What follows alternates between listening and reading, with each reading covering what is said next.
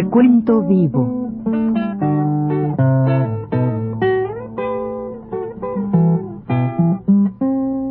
Mis décadas.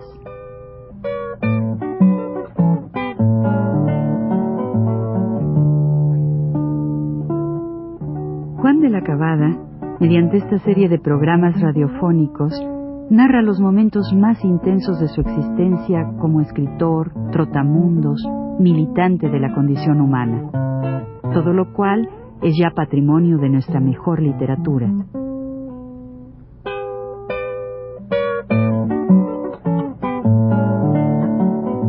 Con ustedes, Juan de la Cabada.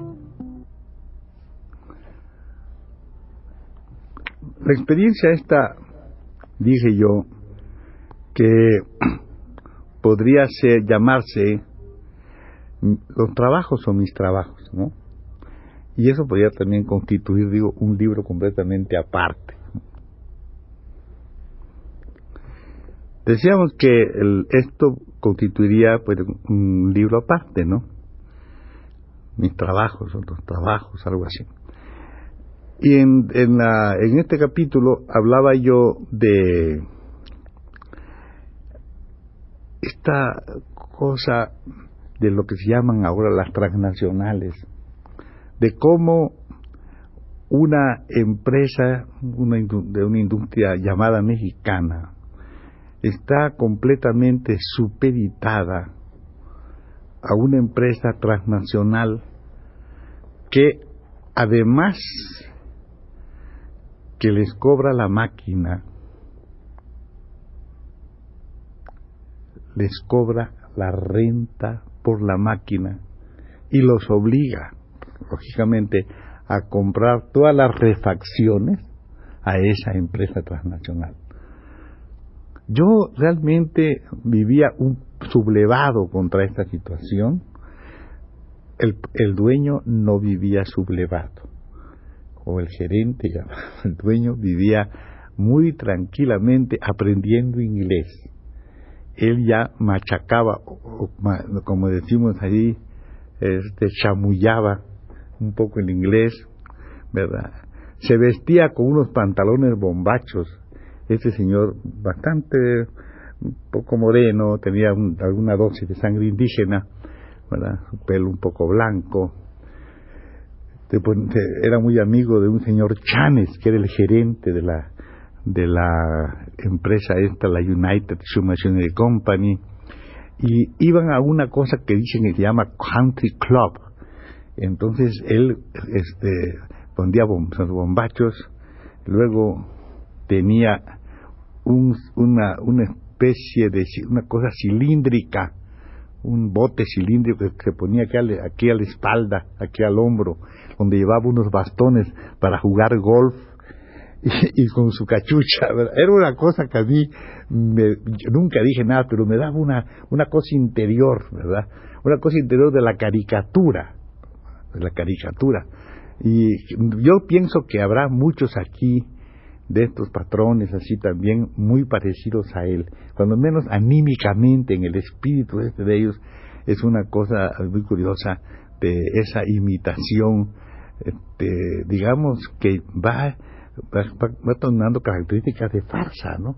Y para mí era una cosa muy divertida. Bien, entonces esto es una, una lo que sucedía, pero no sé si mis amigos o todos los demás se, se darían cuenta o no se darían cuenta, eso no lo puedo saber, ¿verdad?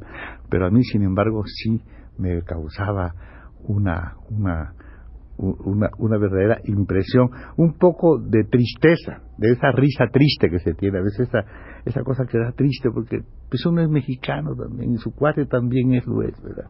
Y uno quisiera, y cómo le dice uno a un señor así que es el, dueño de eso, no le dice uno nada, nada más le, se queda uno con eso, y lo comenta muy así por fuera. En esos días, como dije eh, este, un poco al principio, al llegar mi hermano a Veracruz, habíamos decidido nosotros, viviendo en lugares muy distintos, habíamos decidido que lo que necesitábamos era este, cambiar la estructura económica del país y hacer otra cosa, hacer una otra, hacer otro país, ¿verdad? Eso, eso realmente y, habíamos convenido en que no se podía hacer más que de una manera, por medio de una revolución. Y ya también habíamos convenido que la única cosa que podía en ese momento, ¿verdad?, que estaba la efervescencia de la, de la Unión Soviética y eso, pues nosotros también estábamos convencidos de que era más por medio del comunismo podíamos nosotros cambiar, porque en vista de lo que eran las organizaciones, la CROM y todo eso, era, era una cosa también pavorosa la época de Morones y de estos estos tránfugas de, de, gentes así, ¿no? De estos tipos vendidos a los capitalistas, porque así era la realidad. Entonces era muy era era para mí y lo que veía en la fábrica me sirvió muchísimo. Me servía muchísimo. Me parece que es el día 4 de noviembre, creo yo, el día de San Carlos. No estoy seguro, pero creo que era 4 de noviembre. Y entonces, ahí en este lugar, pues, había otro paisano nuestro que era muy cromiano y trabajaba en algo creo que se llamaba vestuario y equipo. Este se llamaba Julio Carrillo, un gordito muy simpático, muy simpático. Luego murió el pobre de una cosa de una, una cosa del oído, una cosa así, estas son así rápido. Pero este amigo ese día 4 de noviembre se preparaba para que dos empleados todos contribuyeran con su dinero para darle una fiesta al patrón.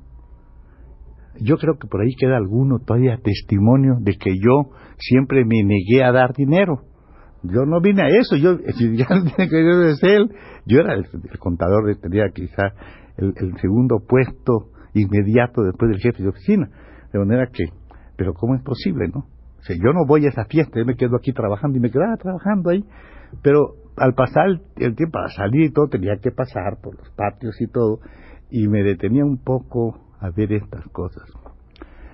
Desde luego, este, aquel amigo Julio, este, hacía unas apologías al, señor este, ¿no? al capitalista, capitalismo mexicano, señor, que tal, que por acá. Bueno, era un, era un, era un martes del Gólgota del, del, del capitalismo. Esa era la verdad, lo ponía como un santo, una cosa horrible. Ya me iba yo. Pero los, una vez, un pobre obrero, me da tanta pena, pero él, este, yo era un chamaco, bueno, tenía entonces, no tan chamaco, tenía ya 22 años, pues era un muchacho flaco, pero pero yo estaba, estaba bien, ¿no? Si yo era fuerte, no había problema. Y había tenido muchos líos con gente y todo, me había probado por lo menos de que yo podía, ¿no?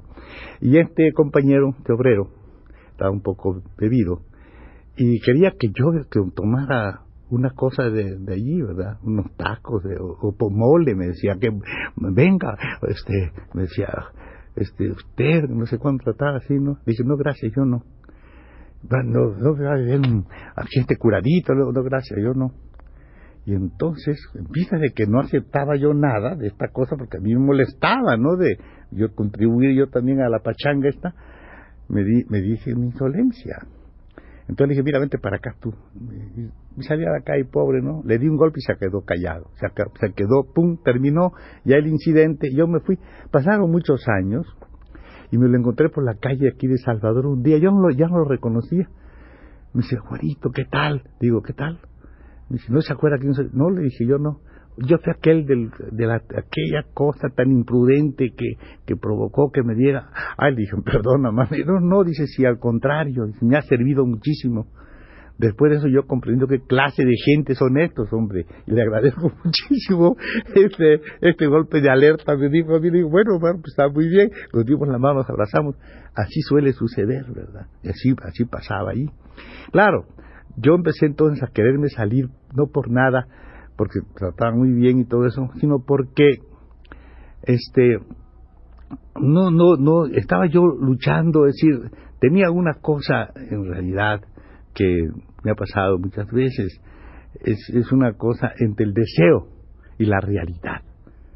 Yo estaba ahí trabajando una cosa inútil, es decir, porque yo siento que hay trabajos y el trabajo ese de contabilidad y todo, eso se puede quemar tranquilo, no pasa nada que ya, quemando después de trabajar eso, todos los libros que has hecho para comprobar, el balance de comprobación y todo, todo, se puede terminar, ¿me entiendes?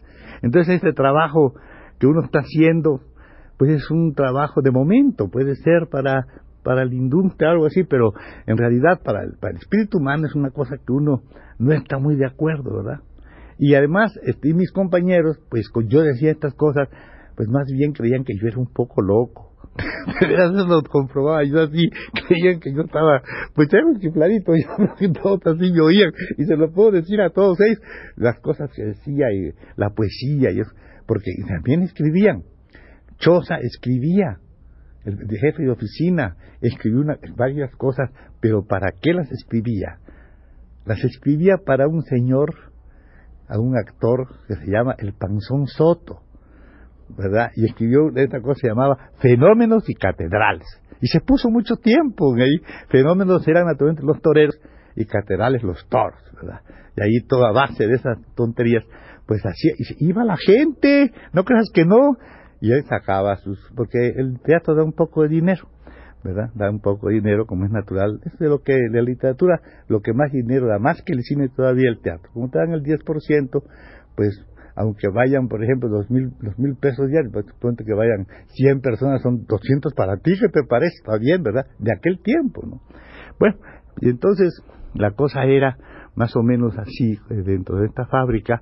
Este amigo mío, y estos personajes los estoy contando porque son verdaderamente prodigiosos. Mi amigo, este, este Chosa era un individuo que se vestía siempre de un solo cuando él, en la día y llevaba la ropa pues muy corriente no porque era una persona muy especial verdad incluso bastante tacaña. Entonces iba siempre con unas unas este unos trajes del mismo color, hasta los guantes, porque usaba guantes, era divino, y bastón, y todo era del mismo color, los zapatos, ¿verdad? Los zapatos, este, café, el saco café, el chaleco, había chaleco café, corbata a tono con eso, su sombrero café, sus guantes café, y todo, un café caminaba por las calles. Y entonces otra vez se ponía traje gris, todo gris, los guantes gris. Entonces, a esos tiempos, sombrero gris, bueno, debía uno estar curioso, ¿no? Era un hombre sumamente tacaño. De repente yo, que era muy paseador, y todavía lo sigo siendo, este, me iba por esos lugares así, que eran muy, esos lugares así un poco de y como era la calle de Medina, se llamaba la calle de Cuba, donde estaba entonces un teatro, está todavía el teatro lírico, y es ahí donde pasaba yo por ahí. Y yo pues, me sentaba, le invitaba, no aceptaba, no aceptaba, no aceptaba supongo yo que por no ver el compromiso de alguna vez invitarme a mí y no aceptaba. Entonces, pero sí tenía una mala costumbre que yo le, me daba mucho coraje, y es que tú estás, te traen, no aceptas, ¿verdad? Pero te traen las anchoitas y él pica la anchoa. ¿Pero por qué? a mí no me gustaba, me quedaba yo, oye, ¿no quiere usted un plan? No, no, gracias, porque no me gusta, ¿no? Es, una cosa un poquito de cosas, te parten un pan, pero ¿por qué van a partir nada? Yo decía, pues sí, estoy invitando, pero no, no aceptaba. No aceptaba por eso, tenía también otra debilidad, y eran lo que llamaban entonces las bicetiples las coristas, la gente, él era un loco por eso, que trabajaba un poquito después que trabajaba en la fábrica aquella tremenda, pues hacía, como te dije, una o dos, una o dos este, mm, piezas de teatro, ¿verdad? De, de estas, um, estos sketches, ¿no? De estos que son eso, bueno. Entonces él, pues, tenía esa debilidad. Y una vez me habló de una, no voy a decir el nombre de la muchacha que me dice él, porque da pena, yo que vivía todavía, él no, ya no vive. Entonces él, él decía, pues, estaba furioso, ¿verdad? Porque le regalaba a la muchacha chocolates, este, cajas esas que son chocolates como así, pero con ideas de estas, este, digo yo, este, no, no, no por pura amistad, sino para cobrarle las chocolates en, otra especie. Entonces este cuate le decía, no sea usted bruto, digo, porque me decía, y no me hace, digo, pero ¿cómo le va a hacer caso como usted baratijas, hombre? No haga las cosas en abonos. Usted preséntele un billetito, pero, pero grande y ya. Y era la pura verdad. Yo que era más chico que él, sabía toda esta vida y este cuate, ya un hombre como de cuarenta y tantos años, no sabía estas cosas. A mí me, me, me, me deprimí, porque realmente yo de principio sabía todo eso. Bueno, vamos a la siguiente vez, seguiremos con esto.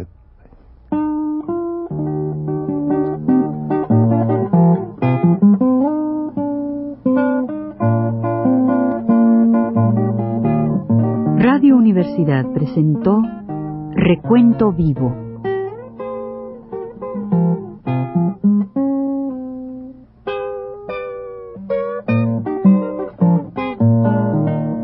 décadas por Juan de la Cabada.